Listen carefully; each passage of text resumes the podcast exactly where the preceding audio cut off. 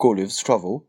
Two days after these adventure, the Emperor having ordered the part of the army which quarters in and about his metropolis to be in the readiness, took fancy of diverting himself in a very singular manner.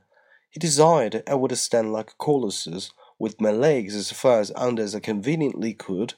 He then commanded his general, who was an old experienced leader, and the great patron of mine, to draw up the troops in close order, and march them under me the foot by twenty four in the breast, and the horse by sixteen, with drums beating, colours flying, and pikes advanced.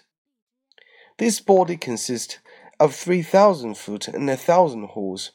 His Majesty gave orders, upon pain of death, that every soldier in his march should observe the strictest decency with regard to my person, which, however, could not prevent some of the younger officers from turning up their eyes as they passed under me.